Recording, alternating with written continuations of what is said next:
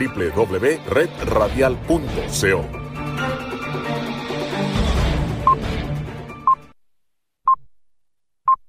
La siguiente producción es responsabilidad de sus realizadores y no expresa la opinión editorial de Radio Libertad en su contenido y comentarios. Aquí comienza Enlace Internacional con la Voz de América. Saludamos a nuestra audiencia en Colombia, Venezuela y el mundo por la frecuencia de Radio Libertad 600 AM en Barranquilla, Colombia y en simultánea por internet en www.cadenaradiallalibertad.com.co.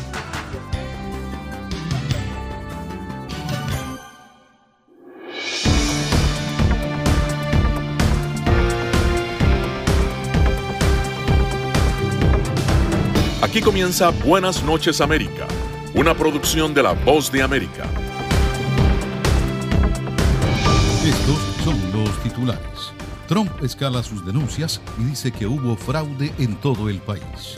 Pfizer solicitará aprobación de emergencia para uso de vacuna en Estados Unidos. ¿Cómo funcionan las nuevas vacunas contra COVID-19 de Moderna y Pfizer? Expertos nos explican. Estados Unidos autoriza prueba rápida de COVID-19 para hacer en casa. Ex militar estadounidense se declara culpable de espiar para Rusia. Amigos oyentes, los saludamos desde Washington y les damos la más cordial bienvenida. Les habla Tony Khan. Somos la voz de América y estas son las noticias. El presidente Donald Trump despidió a un alto funcionario del Departamento de Seguridad Nacional que había avalado la integridad del proceso electoral en un informe divulgado hace unos días. Tras tres semanas de las elecciones, Trump no cambia de parecer. Sostiene que él ganó los comicios y a pesar de que las proyecciones no le dan la razón, informa Jorge Agobián. Trump arrecia sus demandas de supuesto fraude y en el camino también se desprende de sus funcionarios de inteligencia. El más reciente, el director de la Agencia de Seguridad para la Ciberseguridad e Infraestructura, quien había establecido hace tan solo días, junto a una decena de funcionarios, que las elecciones del 13 de noviembre fueron las más seguras de la historia del país. Pero para Trump ese informe fue altamente inexacto, citando denuncias de supuestas irregularidades que su campaña se esfuerza en demostrar, pero que en su mayoría han sido desestimadas por jueces estatales. Este miércoles Trump insistía en que ganó las elecciones, denunciaba esta vez un presunto fraude generalizado. Y gané la elección, fraude electoral en todo el país. Trump seguía criticando el miércoles el recuento de votos en Georgia, anunciado por el secretario de Estado. El recuento en Georgia es una broma y está siendo hecho bajo protesta. Aunque se han encontrado miles de votos fraudulentos, el número real está en firmas coincidentes. En Pensilvania, un juez declaró sin méritos la demanda de la campaña republicana sobre irregularidades durante el conteo de votos. El mandatario lo tildó como un terrible insulto a la Constitución. Los estados deberán certificar sus resultados antes del 14 de diciembre, cuando los miembros del colegio electoral deberán votar, en teoría, por el candidato que obtuvo más votos electorales en los comicios. Jorge Agobián, Voz de América, Washington. La compañía Pfizer solicitará una aprobación de emergencia para el uso de su vacuna contra COVID-19 en Estados Unidos. José Pernalete nos dice que especialistas también ven con optimismo la autorización de pruebas caseras para la detección del virus. Mientras Estados Unidos sobrepasa el cuarto de millón de casos de COVID-19, se anuncia otro paso adelante en la lucha contra el vacilo por parte de la comunidad científica. La farmacéutica Pfizer ha completado los protocolos requeridos en sus pruebas clínicas para solicitar el uso de emergencia de la vacuna contra el mortal virus a la Administración de Alimentos y Medicamentos, FDA por sus siglas en inglés. Con toda la información que ya tenemos, con la facilidad con todo lo que están hecho la, vacuna es segura y eficaz para que realmente se libera a todos, esa sería la siguiente fase donde, donde estarían entrando eh, la, la, lo que es la vacuna de Pfizer. El médico Ilan Shapiro reitera que son 200 fórmulas de vacunas que se desarrollan en el mundo, 10 de ellas en Estados Unidos. Además de Pfizer, la empresa Moderna también ha anunciado esta semana efectividad elevada en su vacuna. Lo más importante es la precisión del tiempo de inmunización de cada dosis, dice el experto. Por otra parte, autoridades federales permitieron el uso de la prueba casera de detección del virus creada en los laboratorios de Luciana Health. Reportamos estas pruebas, eso nos puede ayudar mucho para saber muy, muy específicamente en qué zip codes, en qué regiones específicas está pasando en tiempo real la, la, eh, las infecciones. El experto destaca que lo más importante es que los pacientes en sus casas reporten los resultados de manera correcta y allí estaría el talón de Aquiles de esta prueba. José Perralete, Voz de América, Miami. Precisamente, y sobre el uso de una prueba rápida de COVID-19 para hacer en casa, Alejandro Escalona nos preparó un informe. Las autoridades reguladoras de Estados Unidos autorizaron el uso de emergencia de la primera prueba rápida contra el coronavirus que puede hacerse por entero en casa y que ofrece resultados en 30 minutos. El anuncio de la Administración de Alimentos y Medicamentos de Estados Unidos, FDA, es un gran paso en los esfuerzos por ampliar las opciones de pruebas diagnósticas de COVID-19 más allá de los centros de salud y puntos de prueba. Sin embargo, la prueba requerirá prescripción médica, lo que probablemente limite su uso inicial. La FDA concedió la autorización de emergencia del kit de un solo uso de Lucira Health, una fabricante de California. La prueba de la compañía permite a los usuarios tomarse ellos mismos una muestra nasal. Los resultados se muestran como luces de colores identificadas como positiva o negativa. La gran mayoría de las pruebas tradicionales requiere que un profesional sanitario tome las muestras y las procese en laboratorios. Algunas de esas pruebas tradicionales permiten que se tomen las muestras en casa, ya sea con un hisopo nasal o una muestra de saliva, que después se envía a un laboratorio y suele requerir una espera de varios días para conocer los resultados. Expertos en salud han buscado opciones que permitan al público hacerse la prueba en casa, reduciendo los tiempos de espera y el potencial contagio del virus a otras personas. Las pruebas rápidas son cruciales para poner en cuarentena con rapidez a los infectados y rastrear sus contactos. Sin embargo, durante meses, los diagnósticos en Estados Unidos se han caracterizado por resultados bastante lentos debido a la capacidad de los laboratorios. Alejandro Escalona, Voz de América.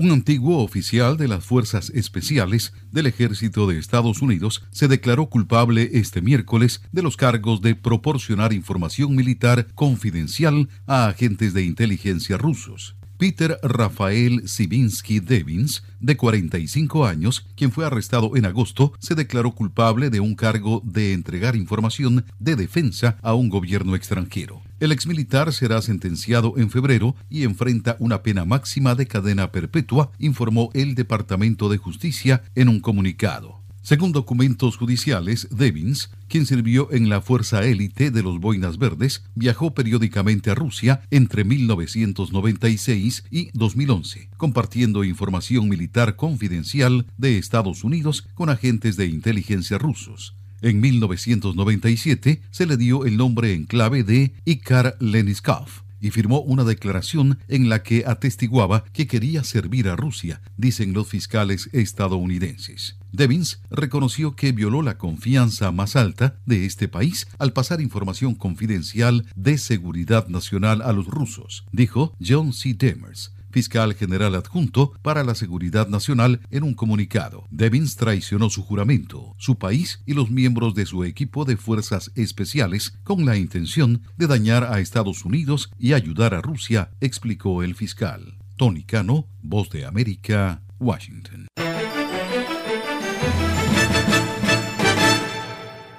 En el plazo de una semana, dos farmacéuticas, Moderna y Pfizer, anunciaron que sus vacunas contra COVID-19 muestran una efectividad de entre el 90 y el 95%.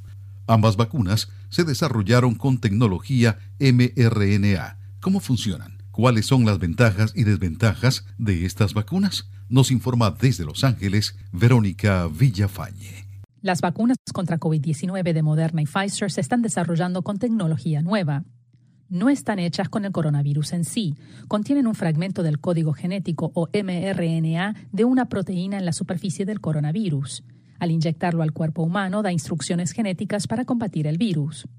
El doctor David Goodman Mesa de la Universidad de California explica cómo funciona. Solo codifica una proteína a la cual nuestro sistema inmune reconoce y crea anticuerpos o inmunidad celular para defendernos. Si una persona vacunada es expuesta al virus, el sistema inmunológico está listo para atacarlo. Nos falta obviamente ver datos a más tiempo para ver si la protección es duradera.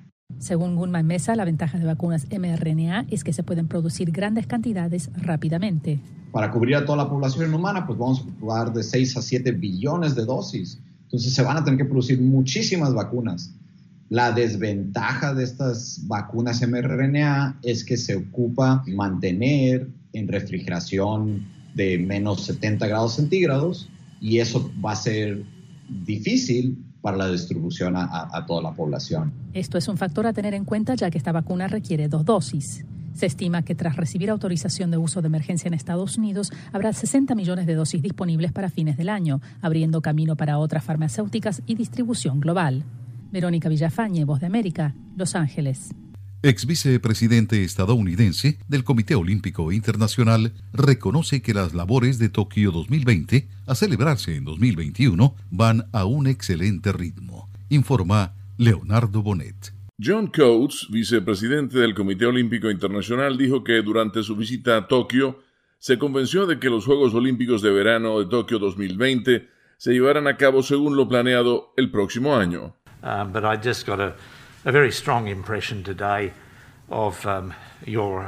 tengo una impresión muy fuerte sobre el trabajo que ustedes tienen en marcha, una impresión muy sólida de que todo estará listo para cuando la ceremonia de apertura tenga lugar el 23 de agosto de 2021.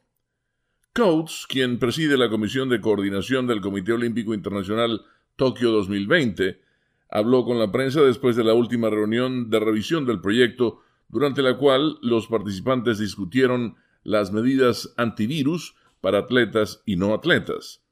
En un intento por lograr una ceremonia de apertura más segura y sin riesgos, todos los competidores olímpicos aún podrán marchar en el tradicional desfile de atletas, pero se reducirá el número de oficiales de equipo permitidos en la procesión. El presidente de Tokio 2020, Yoshiro Mori, dijo que entiende que asistir a la ceremonia de apertura significa mucho para los atletas olímpicos.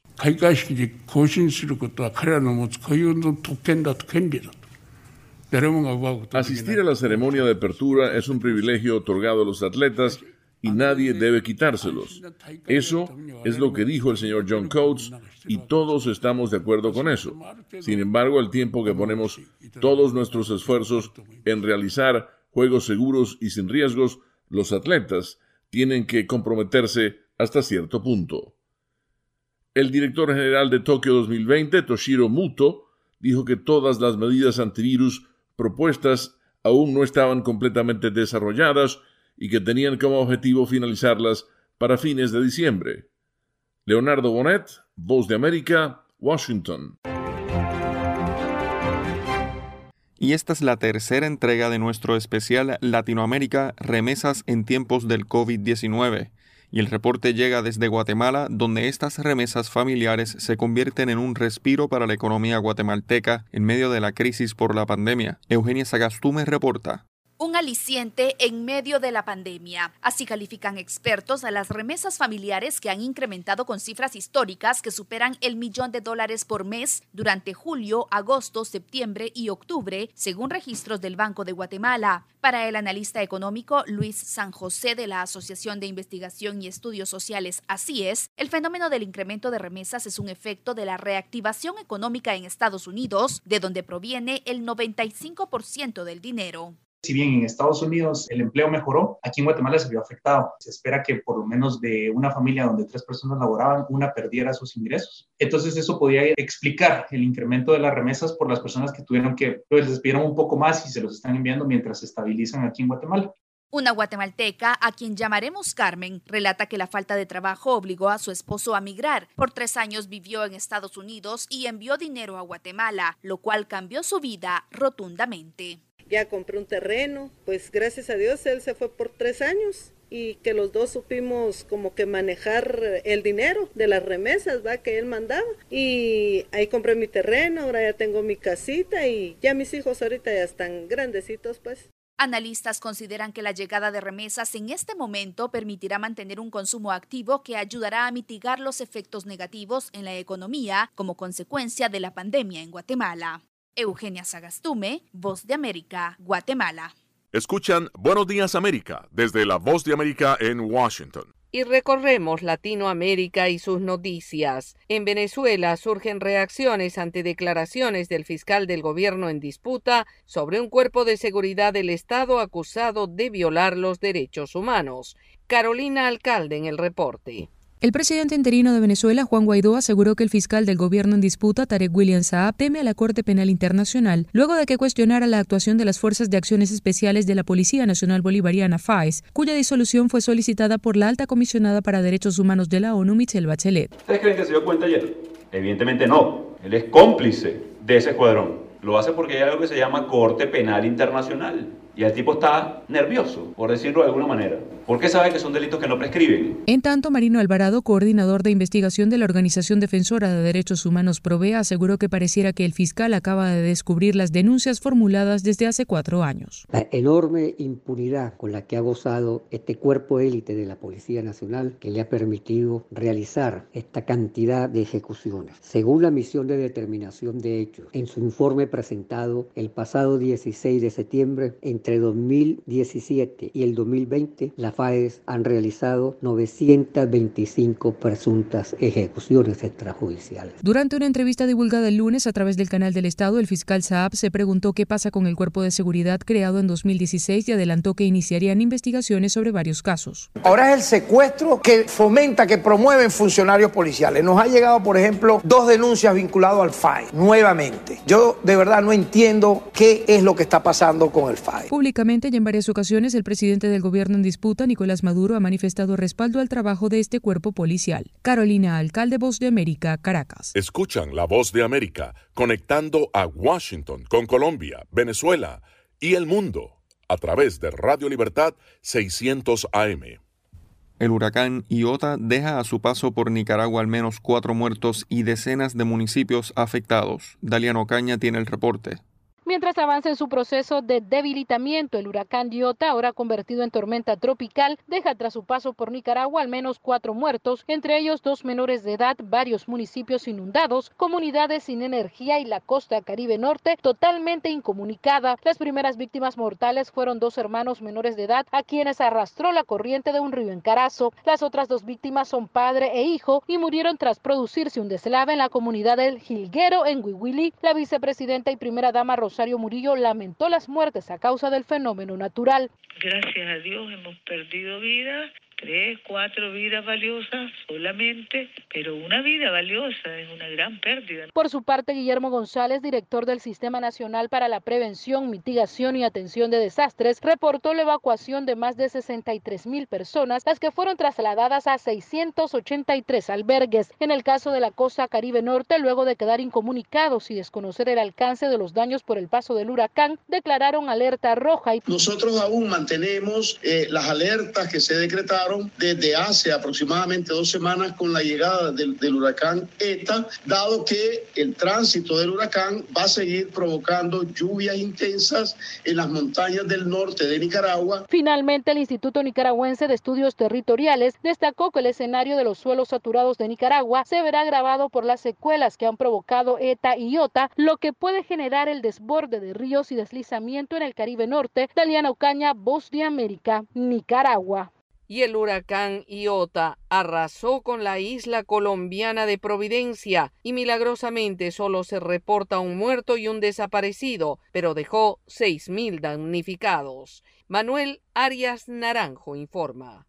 La fuerza del huracán Iota, que en menos de 12 horas pasó de categoría 1 a 5, destruyó el 98% de la infraestructura de la isla de Providencia, parte del departamento insular colombiano de San Andrés, ubicado en el Mar Caribe, a más de 775 kilómetros de la costa colombiana y a solo 220 de Nicaragua, país con el que Colombia tiene un diferendo limítrofe, justamente por la soberanía del archipiélago. Es la primera vez en la historia de Colombia que un huracán categoría 5 afecta directamente su territorio con saldo de un muerto, un desaparecido, un número indeterminado de heridos y miles de damnificados, como informó Adrián Villamizar, pastor adventista de la isla, rescatado por la Fuerza Aérea Colombiana. Totalmente la isla fue destruida y ninguna casa quedó en pie para contar testimonio, todo está destruido. Ante la destrucción total de la infraestructura de la isla, el presidente de Colombia, Iván Duque, anunció un plan para reconstruirla en un periodo de 100 días. Tenemos que poner en marcha un plan de reconstrucción construcción en un periodo de 100 días o menos. Ese es un reto muy grande. En Providencia viven cerca de 1.500 familias, alrededor de 1.490 viviendas, la gran mayoría destruidas. Con el apoyo de aviones militares, así como buques de la Armada Nacional, están siendo trasladadas toneladas de ayuda humanitaria a la isla para los cientos de damnificados, así como en la vecina San Andrés, islas que apenas empezaban a recuperarse de los efectos de la tormenta tropical ETA, que a principios de noviembre también impactó,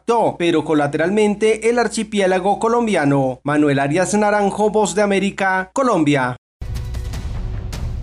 Y en otra noticia que destacamos, el Senado estadounidense se estancó el martes y no pudo avanzar en la confirmación de Judy Shelton, la nominada por el presidente Donald Trump para dirigir la Reserva Federal, luego que la proyectada vicepresidenta electa Kamala Harris regresó a sus funciones de senadora para emitir su voto que era considerado crucial, mientras dos republicanos clave estuvieron ausentes debido a problemas relacionados con el COVID-19. La votación de 47 a favor y 50 en contra se produjo mientras el Senado de mayoría republicana sigue enfocando sus energías en confirmar a los designados por el presidente Trump durante el periodo de sesiones postelectoral. Dos senadores republicanos, Susan Collins y Mitt Romney, se opusieron a la confirmación de Shelton, que es considerada una crítica inusualmente mordaz de la Reserva Federal. El portavoz del presidente Trump, Judd Deere, tuiteó que la Casa Blanca seguía confiando en que Judy Shelton será confirmada tras una reconsideración. Senadores demócratas, la mayoría de los economistas y muchos exfuncionarios de la Reserva Federal se oponen a Shelton, una analista económica conservadora, por su apoyo al patrón oro y por comentarios en los que cuestionó la independencia política del organismo, que es el equivalente al Banco Central. Los ejecutivos de Twitter y Facebook testificaron en una audiencia del Senado de Estados Unidos las políticas que aplican para etiquetar y censurar ciertas publicaciones. Judith Martín Rodríguez tiene esta historia. Mark Zuckerberg y Jack Dorsey, directores ejecutivos de Facebook y Twitter respectivamente, enfrentaron durante horas una larga lista de preguntas de los miembros de la Comisión de Asuntos Jurídicos del Senado estadounidense acerca de la supuesta desinformación y censura en sus plataformas durante la campaña de las elecciones presidenciales. Durante la introducción a la sesión, el titular de la comisión y senador republicano por Carolina del Sur, Lindsey Graham, se mostró firme y explícito en su crítica, basándose en estudios recientes que certifican el componente adictivo de las redes sociales. En 2019, un estudio entre adolescentes en Estados Unidos reveló que aquellos que pasan más de tres horas al día utilizando las redes sociales tienen un riesgo elevado de padecer problemas de salud mental como ansiedad o depresión. Por su parte, la senadora demócrata por California, Dianne Feinstein, apuntó que el presidente Donald Trump difundió información falsa durante las elecciones presidenciales, lo que promovió tensión y protestas por fraude electoral en algunos estados y además se preguntó si marcar un tuit como erróneo es suficiente cuando el contenido del mismo es falso. Por tanto, aquí mi pregunta, ¿es esa etiqueta suficiente para prevenir los daños y consecuencias cuando un tuit continúa visible y es falso? Tanto Zuckerberg como Dorsey trataron de explicar cuáles son sus políticas y por qué etiquetan o censuran ciertos contenidos que promueven actos violentos o que violan algunos derechos humanos. Judy Martín Rodríguez, Voz de América, Washington. Señal satélite desde Washington, enlace internacional de la Voz de América para Radio Libertad 600 AM. Hacemos una pausa y ya volvemos.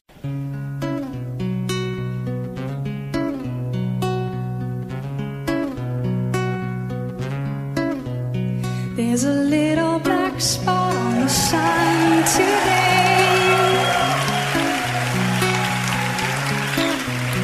It's the same old thing as yesterday.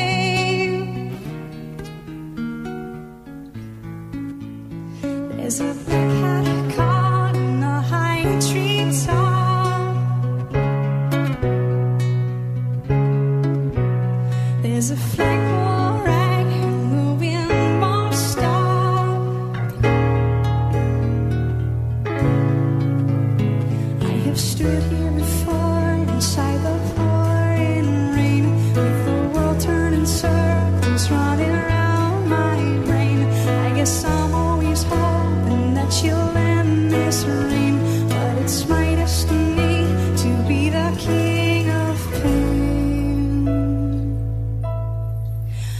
A fossil that's trapped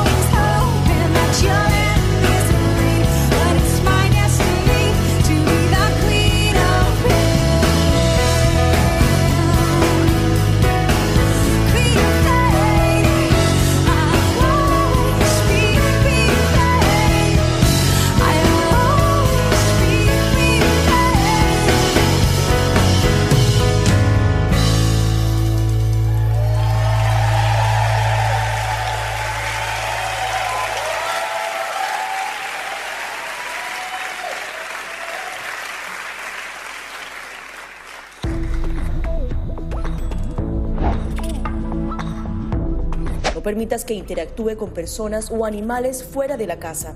Si una persona de la casa se enferma, evita que tenga contacto con tu mascota.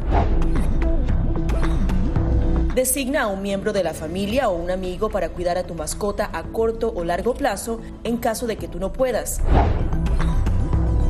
Limpia sus patas una vez que regreses a casa, pero no uses productos tóxicos para ellos como toallitas desinfectantes. Usa champú para bebés y aceite de coco en sus patas si notas picazón o sequedad.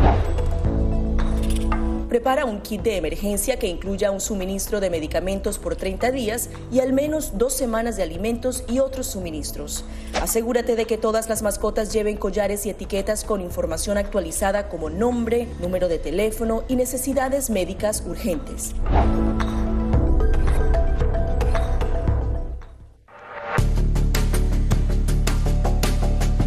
Durante el brote del COVID-19, los estafadores pueden tratar de aprovecharse de personas vulnerables a través de diversos métodos que van cambiando con frecuencia. Es posible que lo contacten por teléfono, correo electrónico, mensajes de texto, correo postal o redes sociales.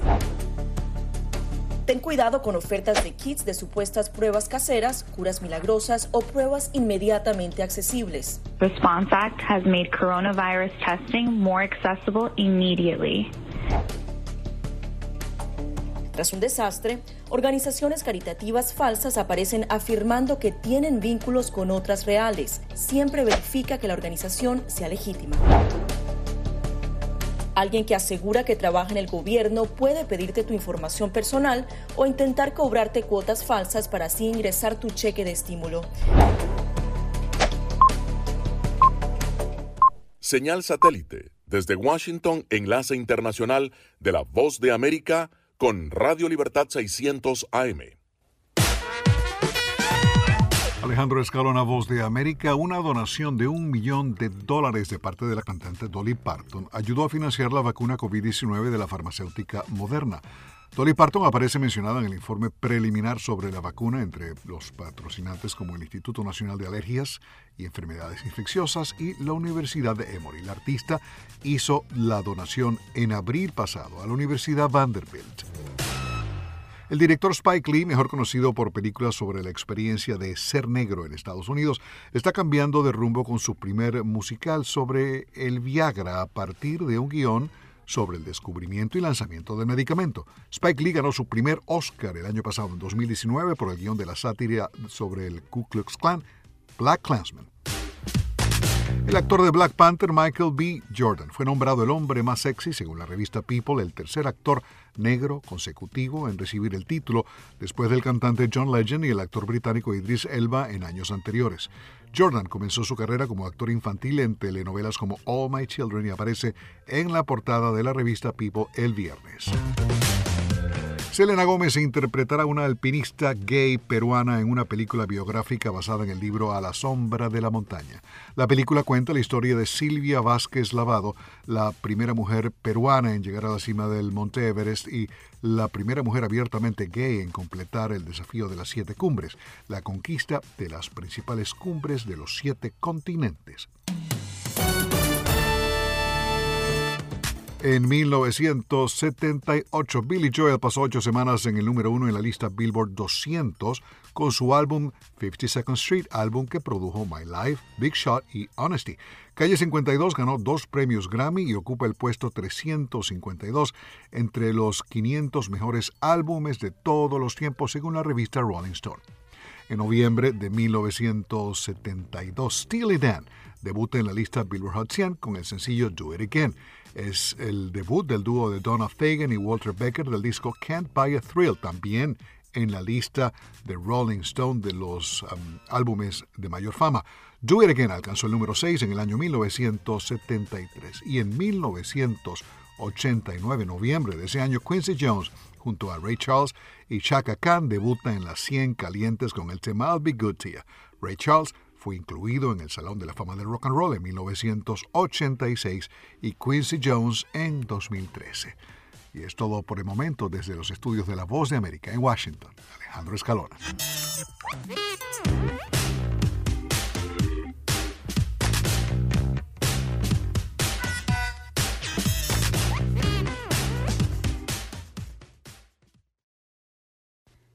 Desde la Voz de América en Washington les saluda Sofía Pisani, invitándolos a escuchar las noticias internacionales a través de Radio Libertad 600 AM.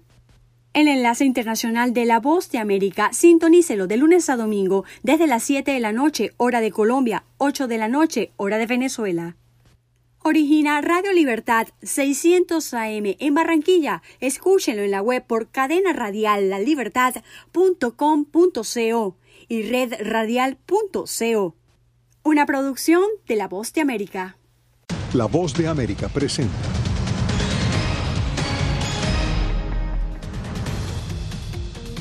Trump despide al funcionario que catalogó las elecciones del 3 de noviembre como las más seguras de la historia.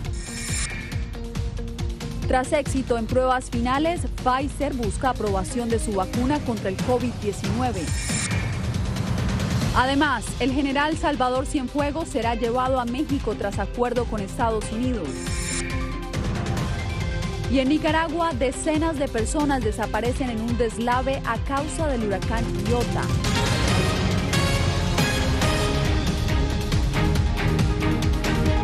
¿Qué tal? Les doy la bienvenida a esta emisión del Mundo al Día. Desde Washington les saluda Yasmín López.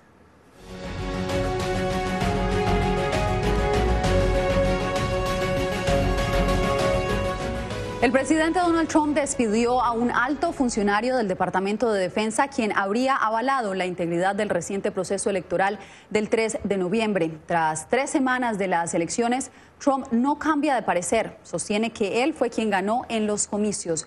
Jorge Agobián tiene los detalles. Jorge, ¿por qué toma relevancia este despido en este momento? ¿Qué tal, Yasmín? Este es el segundo funcionario que es despedido por el presidente Donald Trump vía Twitter desde las elecciones del pasado 3 de noviembre. Esto ha generado, al menos el despido de Christopher Krebs, ha generado reacciones en el Congreso, tanto en el Senado como en la Cámara de Representantes, en los dos partidos. Parte de los comentarios de algunos republicanos es que esto genera confusión y también genera caos. Trump arrecia sus demandas de supuesto fraude y en el camino también se desprende de sus funcionarios de inteligencia. El más reciente, el director de la Agencia de Seguridad para la Ciberseguridad e Infraestructura, quien había establecido hace tan solo días, junto a una decena de funcionarios, que las elecciones del 13 de noviembre fueron las más seguras de la historia del país.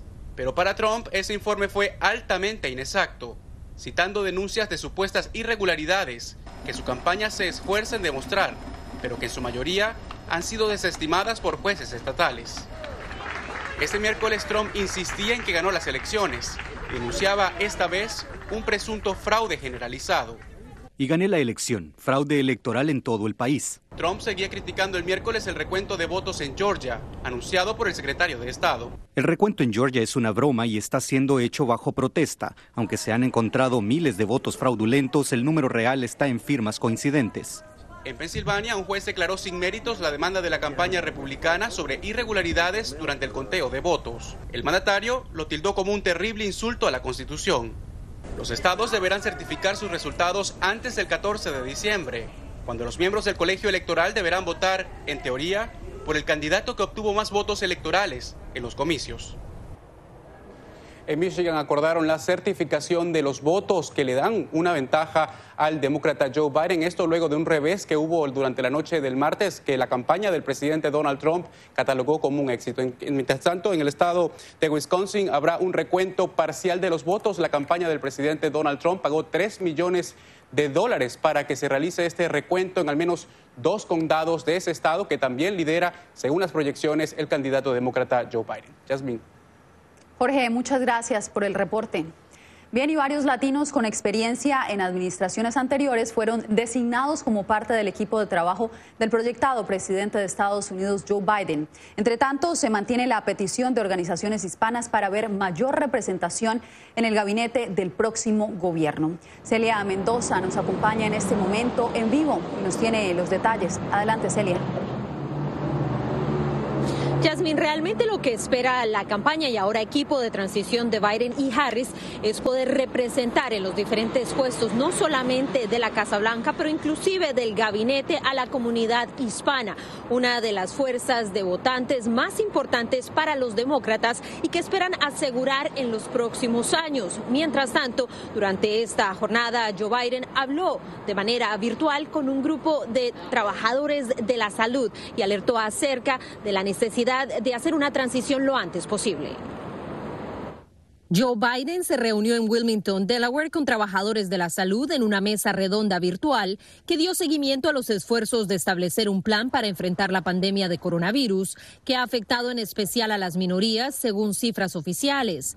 Este fue tema clave para ganar el apoyo de latinos, como la congresista de California, Norma Torres. Sabemos que muchas de nuestras familias Uh, están sufriendo de desempleo y de este virus, específicamente cuando estábamos uh, enfocando en la comunidad latina. Yo como representante y guatemalteca estoy muy enfocada en esos asuntos, que queremos que él realmente uh, nos diga cómo vamos a avanzar de recuperar esta gran economía. Biden anunció el nombramiento de varios latinos en su equipo de trabajo de la Casa Blanca, entre ellos Anthony Bernal, Julisa Reynoso y Julie Rodríguez. Esto se da mientras la coalición de 40 dos organizaciones Agenda Nacional de Liderazgo Hispano pide una representación de por lo menos un 20% en la administración que refleje la importancia del voto hispano en el país. El exsecretario del Interior, Ken Salazar, habló del tema con la voz de América. Celia, es hombre de corazón latino.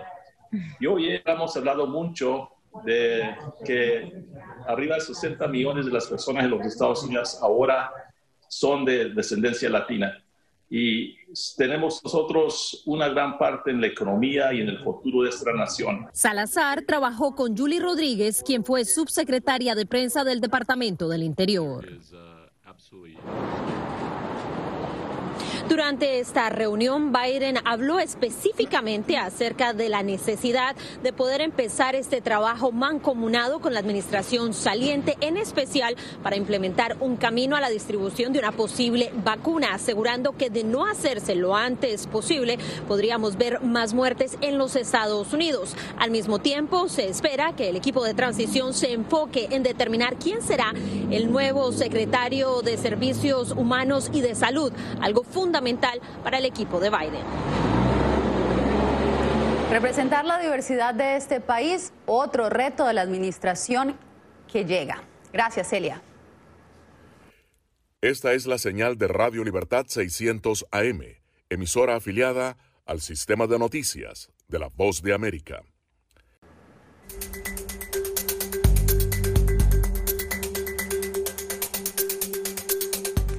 Y el COVID-19 ya no podrá ser una razón para expulsar a menores migrantes en la frontera sur de Estados Unidos. Así lo determinó este miércoles un juez federal, quien argumentó que los niños migrantes deben tener acceso a refugio humanitario, como ha sido establecido por el Congreso al ordenar que sean ubicados en albergues mientras reciben una respuesta en las Cortes de Inmigración. La orden se opone a la medida que tomó la administración Trump al inicio de la pandemia, donde restringía este tipo de protección legal en el país para prevenir la propagación del coronavirus. La compañía Pfizer solicitará permiso de emergencia para el uso de su vacuna contra el COVID-19 en Estados Unidos. José Pernalete nos dice que especialistas también ven con optimismo la autorización de pruebas caseras para la detección del virus. Las vacunas contra COVID-19 de Moderna y Pfizer se están desarrollando con tecnología nueva. No están hechas con el coronavirus en sí. Contienen un fragmento del código genético o mRNA de una proteína en la superficie del coronavirus. Al inyectarlo al cuerpo humano da instrucciones genéticas para combatir el virus. El doctor David Goodman Mesa de la Universidad de California explica cómo funciona. Solo codifica una proteína a la cual nuestro sistema inmune reconoce y crea anticuerpos o inmunidad celular para defendernos. Si una persona vacunada es expuesta al virus, el sistema inmunológico está listo para atacarlo. Nos falta obviamente ver datos a más tiempo para ver si la protección es duradera. Según Gunman Mesa, la ventaja de vacunas mRNA es que se pueden producir grandes cantidades rápidamente. Para cubrir a toda la población humana, pues vamos a ocupar de 6 a 7 billones de dosis. Entonces se van a tener que producir muchísimas vacunas. La desventaja de estas vacunas mRNA es que se ocupa mantener en refrigeración de menos 70 grados centígrados y eso va a ser difícil para la distribución a, toda la población. Esto es un factor a tener en cuenta ya que esta vacuna requiere dos dosis. Se estima que tras recibir autorización de uso de emergencia en Estados Unidos, habrá 60 millones de dosis disponibles para fines del año, abriendo camino para otras farmacéuticas y distribución global. Verónica Villafañe, Voz de América, Los Ángeles. Después de la pausa, un saldo de muertos e innumerables daños materiales deja Iota en la región.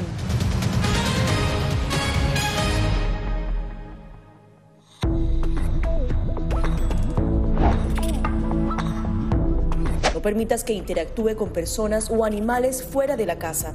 Si una persona de la casa se enferma, evita que tenga contacto con tu mascota.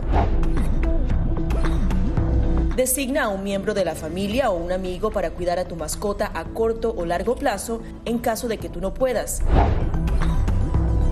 Limpia sus patas una vez que regreses a casa, pero no uses productos tóxicos para ellos como toallitas desinfectantes. Usa champú para bebés y aceite de coco en sus patas si notas picazón o sequedad.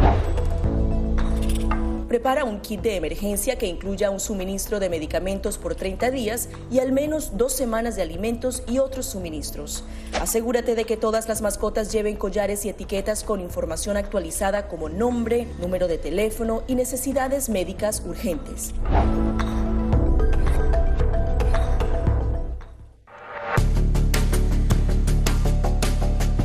Durante el brote del COVID-19, los estafadores pueden tratar de aprovecharse de personas vulnerables a través de diversos métodos que van cambiando con frecuencia. Es posible que lo contacten por teléfono, correo electrónico, mensajes de texto, correo postal o redes sociales.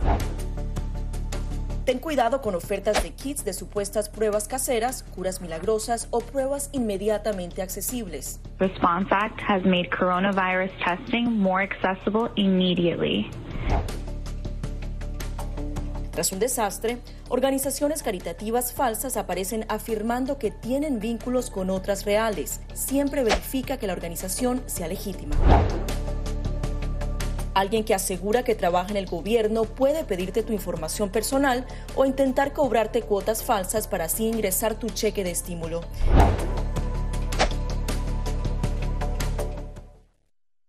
Escuchan la voz de América conectando a Washington con Colombia, Venezuela y el mundo a través de Radio Libertad 600 AM.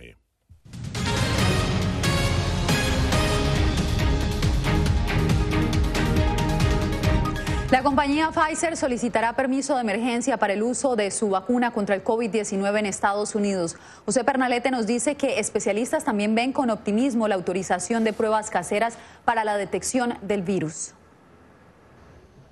Mientras Estados Unidos sobrepasa el cuarto de millón de casos de COVID-19, se anuncia otro paso adelante en la lucha contra el vacilo por parte de la comunidad científica. La farmacéutica Pfizer ha completado los protocolos requeridos en sus pruebas clínicas para solicitar el uso de emergencia de la vacuna contra el mortal virus a la Administración de Alimentos y Medicamentos, FDA por sus siglas en inglés. Con toda la información que ya tenemos, con la facilidad con todo lo que están hecho la, vacuna es segura y eficaz para que realmente se libera a todos. Esa sería la siguiente fase donde, donde estarían entrando eh, la, la, lo que es la vacuna de Pfizer. El médico Ilan Shapiro reitera que son 200 fórmulas de vacunas que se desarrollan en el mundo, 10 de ellas en Estados Unidos. Además de Pfizer, la empresa Moderna también ha anunciado esta semana efectividad elevada en su vacuna. Lo más importante es la precisión del tiempo de inmunización de cada dosis, dice el experto. Por otra parte, autoridades federales permitieron el uso de la prueba casera de detección del virus creada en los laboratorios de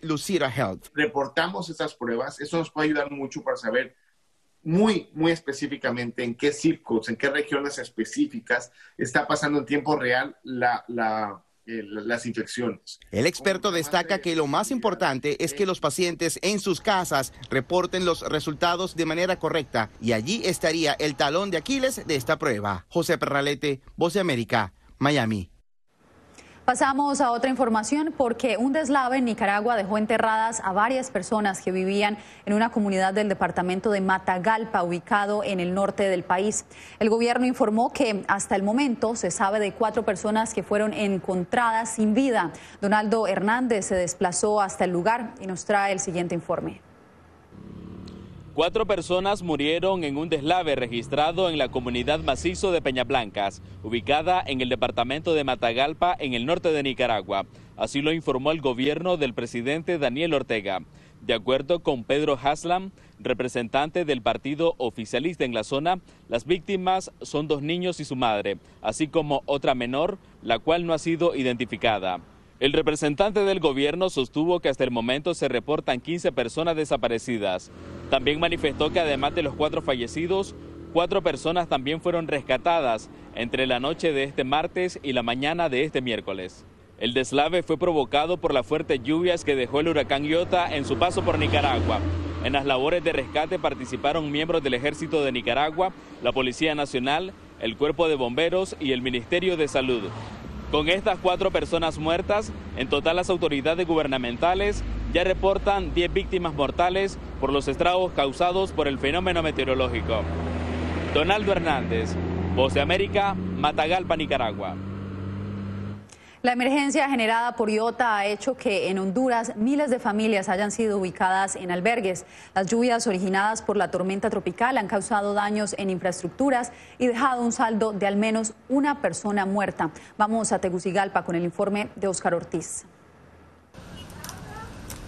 Carreteras y comunidades incomunicadas, crecidas de ríos, derrumbes, caídas de árboles y daños estructurales, así como más de 100.000 personas rescatadas, albergadas y una persona fallecida hasta el momento, son parte de las incidencias ocasionadas por el ingreso de la tormenta tropical Iota en Honduras.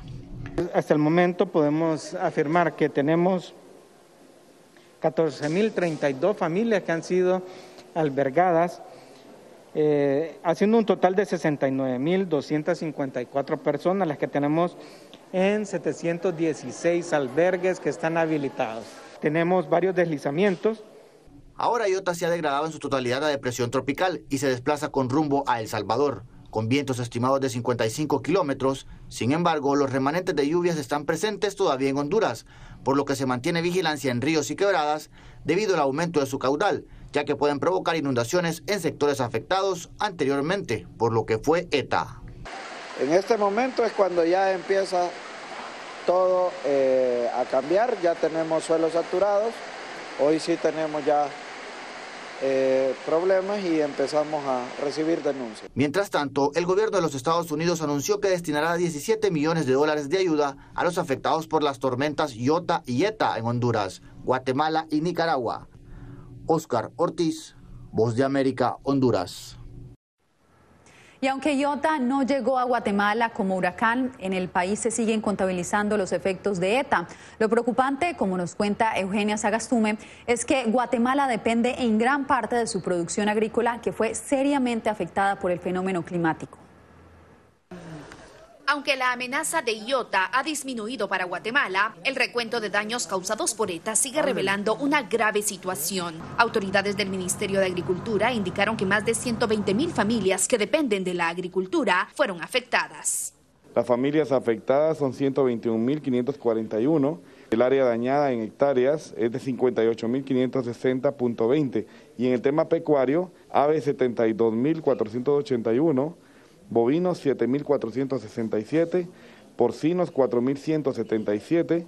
Según la última encuesta nacional agropecuaria, 4.800.000 guatemaltecos dependen de la producción agrícola. Los cultivos afectados por ETA son maíz, frijol, tomate, chile, café, banano, plátano y cardamomo, entre otros. Mientras tanto, el último reporte indica que 36 mil viviendas tienen daños moderados, 16 mil daños leves, 2 mil daños severos y otras 2 mil están en riesgo. Gente que lo perdió prácticamente todo, lo poco que tenían lo perdieron y por eso muchos de ellos están actualmente en albergues. Se cuentan con los recursos necesarios, 4.500 millones de quetzales que van a todo un proceso de reconstrucción. La cifra total de afectados supera el millón de guatemaltecos. Se registran además 53 fallecidos y 96 desaparecidos. Eugenia Sagastume, Voz de América, Guatemala. Golpe a los cultivos ilícitos en Latinoamérica. Les contamos en minutos.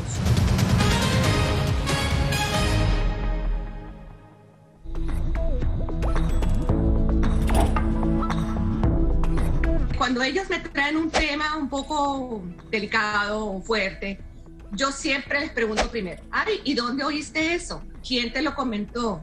¿Y qué, y qué, qué te han comentado? Pues corrijo si han escuchado algo que no, es, no está correcto, no está bien, y les aclaro, pero lo, lo mínimo necesario para su edad.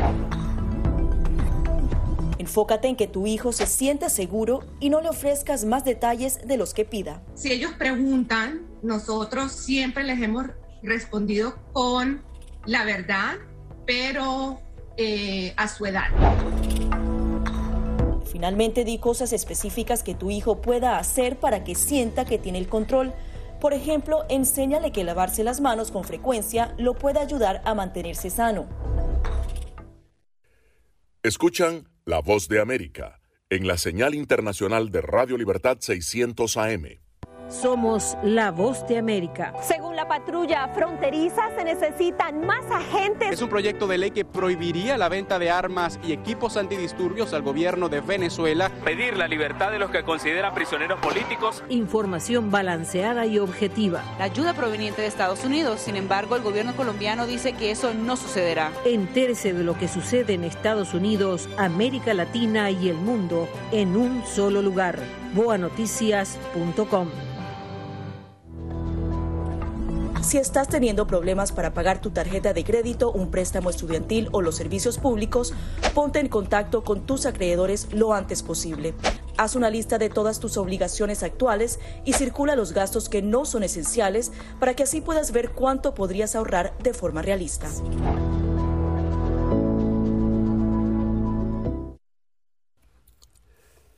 Enlace con la voz de América también se puede escuchar como podcast en www.redradial.co.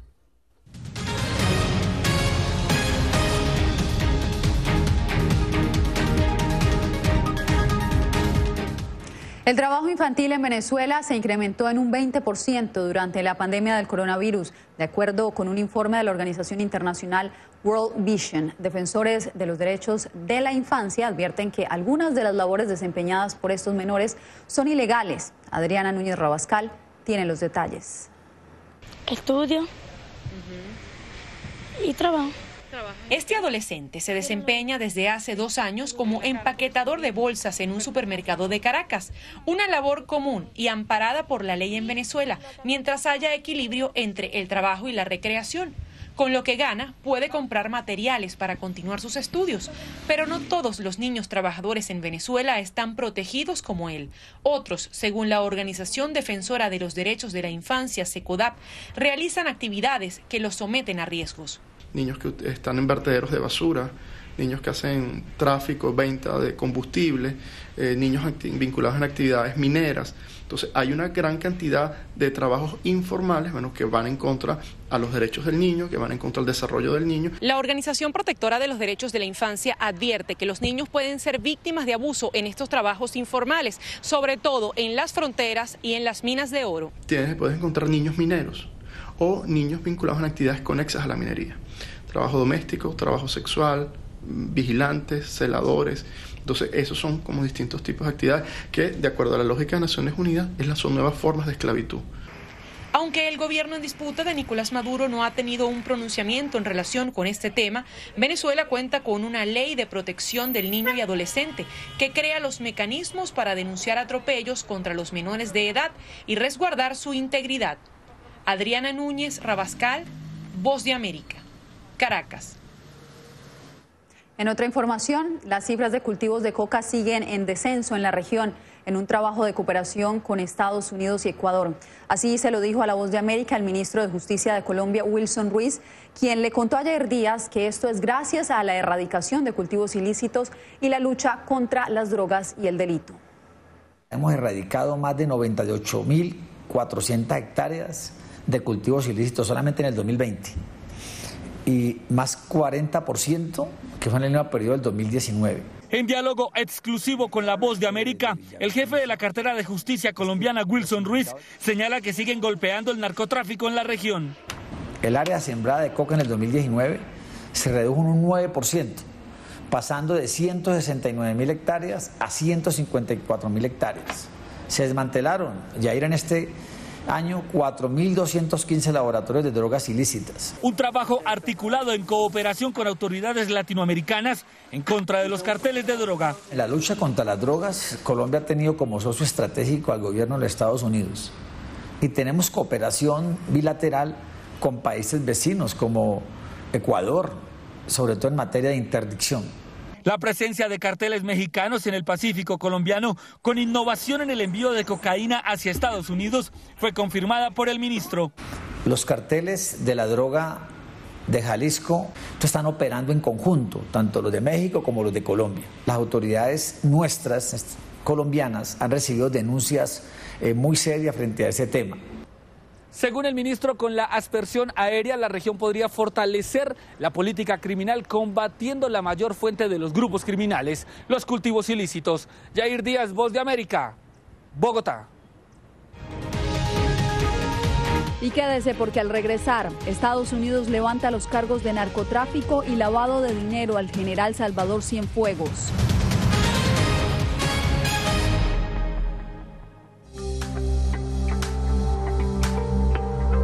Además de asegurarse de tener un amplio suministro de alimentos en casa, a la gente también le preocupa el poder infectarse del COVID-19 a través de estos productos. La buena noticia es que los Centros para el Control y la Prevención de Enfermedades aseguran que los alimentos no son una vía de transmisión del virus.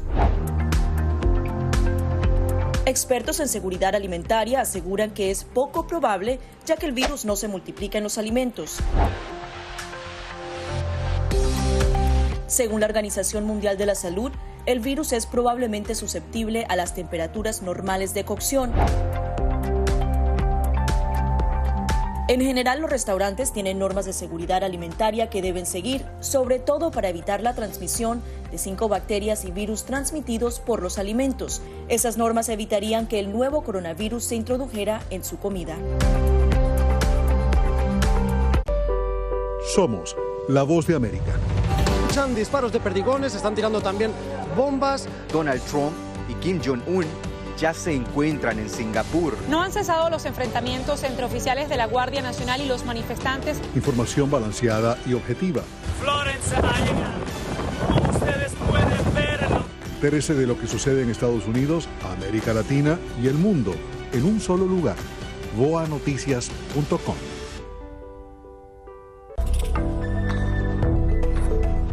principal de este virus es que se trata de un virus nuevo y el cuerpo humano no tiene defensas para atacarlo. Los síntomas más comunes son fiebre, problemas para respirar, tos seca, dolores de cabeza y musculares. Si presentas algunos de estos síntomas, ve al centro médico más cercano para consultar a un doctor sobre tu estado. Puedes ser aislado y tus datos ser compartidos con autoridades de la salud. Para más información visita nuestra página web o síguenos a través de las redes sociales bajo arroba Noticias. Señal satélite desde Washington, enlace internacional de la Voz de América para Radio Libertad 600 AM. Hacemos una pausa y ya volvemos.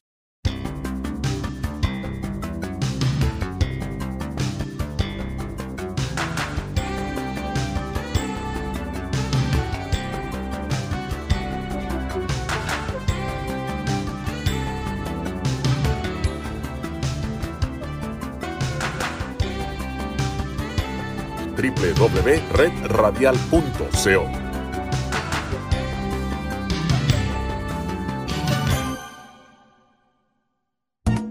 Radio Libertad. Radio Libertad 600 AM en Colombia. Local en toda